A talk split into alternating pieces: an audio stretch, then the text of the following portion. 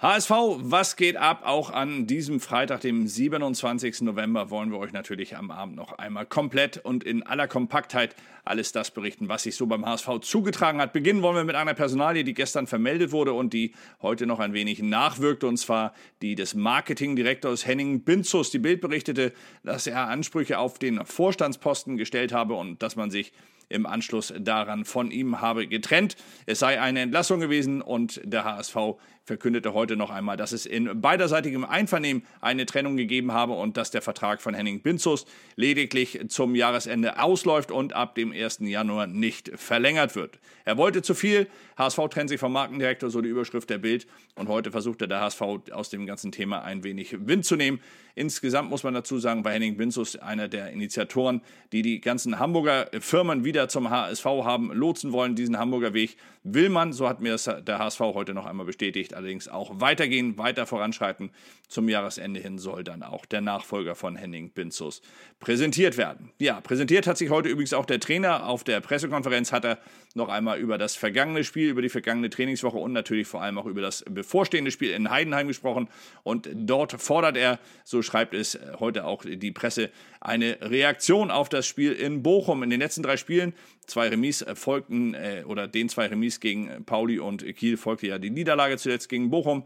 In den drei Spielen habe man nicht annähernd so gespielt, wie man sich das selbst vorstellt und wie man den Anspruch an sich selbst zu stellen habe, hatte Dani Thun heute gesagt.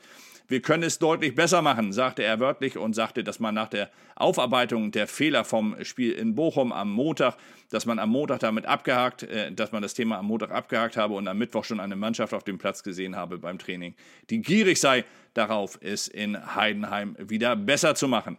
Besser machen möchte es natürlich auch er selbst und zwar in Form seiner Einwechslung. Zuletzt gab es ein wenig Kritik an seinen Einwechslungen. Er hatte ja tatsächlich viermal nach dem Ausgleichstreffer gegen Bochum gewechselt und damit leider nicht den Schwung ins Spiel gebracht, sondern eher den gerade frisch entstandenen Schwung ein wenig genommen. Er selbst hat sich da auch selbst in die Kritik genommen und sucht jetzt, so schreibt es die Morgenpost zumindest, seinen Joker. Er braucht endlich sein gutes Händchen aus der Vorsaison wieder. Dort hat er es geschafft, in, äh, in der Saison elf Joker-Tore erzielen äh, zu können mit seinem VfL Osnabrück. Nach seiner Einwechslung trafen also Spieler mit elf Treffern insgesamt mit am erfolgreichsten nur Stuttgart und Hannover sowie Heidenheim hatten am Ende tatsächlich noch mehr Joker-Treffer als Tune vorzuweisen. Hoffen wir mal, dass der HSV unter ihm jetzt auch noch seinen Joker hier in Hamburg findet. Ja, dass Tune nach dem 1 zu 3 gegen Bochum ein wenig in die Kritik geraten ist, hatten wir im Blog ja auch unter der Woche immer wieder thematisiert. Und er selbst sprach auch davon, dass er gespürt habe, dass er diesen Gegenwind gespürt habe. Aber er sagt, mein Kreuz ist breit und ich stelle mich gerne in diesen Wind.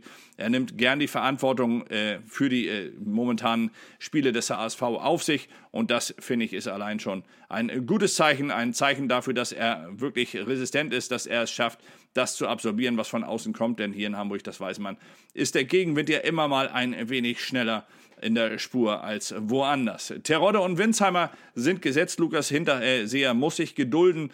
Das ist eine der Aussagen heute aus der äh, Pressekonferenz mit Daniel Thun. Und der Kicker hat das nochmal aufgearbeitet, hat noch einmal geschrieben, dass Winsheimer und Terodde natürlich mit 16 Torbeteiligungen zuletzt gut performt hätten und dass die beiden mehr oder weniger gesetzt seien, während dahinter Bobby Wood kommt. Und Bobby Wood, das hat der Trainer heute nochmal gesagt, würde sich dafür im Training immer wieder anbieten. Er hätte auch unter dieser Woche wieder eine äh, gute Trainingsleistung gebracht und sei dementsprechend auch fürs Wochenende wieder eine Alternative als Einwechselspieler, zumindest Terodde, das hatte der Trainer nämlich heute auch noch gesagt, ist bei ihm natürlich gesetzt. Lukas Hinterseher indes, der muss sich tatsächlich gedulden. Der Trainer sagte heute, dass er vom Typus her ja ein relativ ähnlicher Spieler wie Terodde sei, also von der Veranlagung her eher ein Boxstürmer, ein Stürmer, der vorne im 16er des Gegners die Bälle braucht, um sie dann reinzumachen. Und damit hat man, da hat man natürlich mit Terodde einen Stürmer derzeit, an dem keiner beim HSV vorbeikam, auch ein Lukas Hinterseher nicht. Insofern wird sich Lukas Hinterseher hier tatsächlich noch eine ganze Weile gedulden müssen. Nicht mehr gedulden müssen sich Jeremy Duziak und Aaron Hunt. Aaron Hunt war gestern nach einem Schlag aufs Schienbein kurzfristig beim Training ausgestiegen, während Jeremy Duziak ja zuvor am Mittwoch schon nach einem Schlag auf den eh schon ledierten Knöchel pausiert hatte. Heute waren sie beide wieder auf dem Trainingsplatz. Beide sind fit und beide sollen auch am Sonntag dem HSV in Heidenheim zur Verfügung stehen.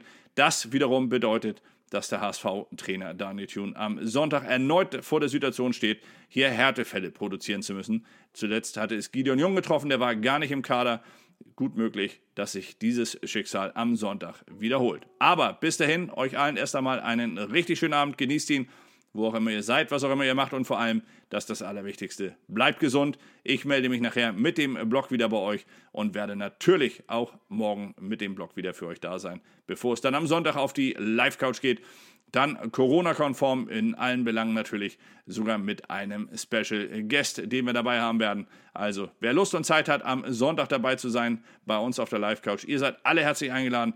Ärgert euch zusammen mit uns, freut euch vor allem zusammen mit uns über die schönen Szenen und dann hoffen wir doch einmal, dass wir einen richtig schönen Sonntag erleben. Aber bis dahin erstmal kurzfristig betrachtet, alles Gute heute. Bis dann, ciao.